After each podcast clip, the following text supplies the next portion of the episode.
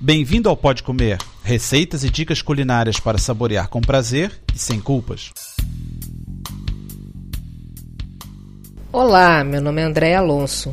No programa número 36, volto a falar de sobremesas. São algumas receitas que fiz ultimamente e que fizeram um imenso sucesso com as crianças aqui de casa. A primeira receita é de bolo mousse e a segunda de charlotte de morango. Vamos começar com o bolo mousse. Os ingredientes são 200 gramas de chocolate culinário, 800 ml de natas, um cálice de uísque, mas não se preocupe que não fica gosto, 8 folhas de gelatina incolor, 100 ml de leite, 100 gramas de açúcar, meia colher de café de essência de baunilha, biscoito de champanhe.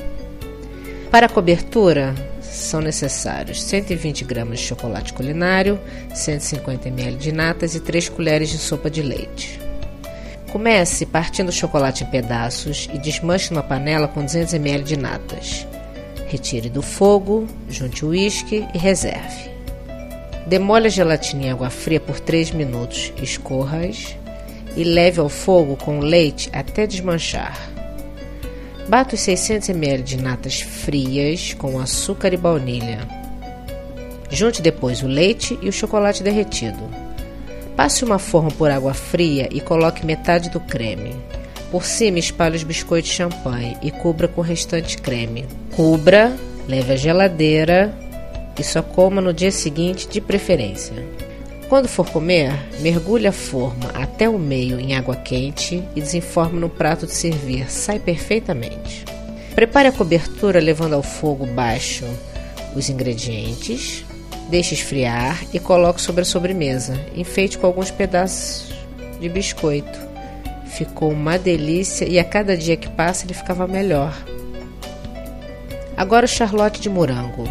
Precisamos de 300 gramas de morangos, biscoito de champanhe, uma base de pão de ló de compra, 150 gramas de açúcar, 7 folhas de gelatina incolor, 100 ml de leite, 600 ml de natas frias. Para fazer, bata os morangos com 50 gramas de açúcar. Coloque um aro na travessa que vai servir e arrume os biscoitos na lateral, cortando-os para ficarem da mesma altura. Mesma altura do aro.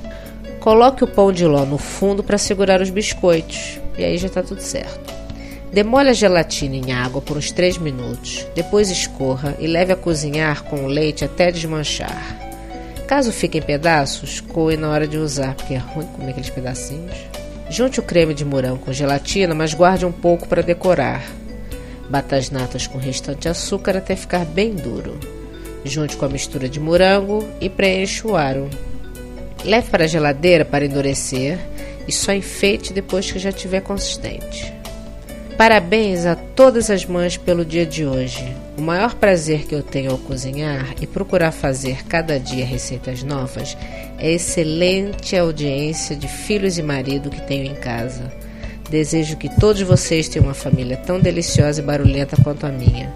Bom domingo e bom apetite! Para ter as receitas por escrito e maiores detalhes, visite o site www.podcomer.com. Bom apetite!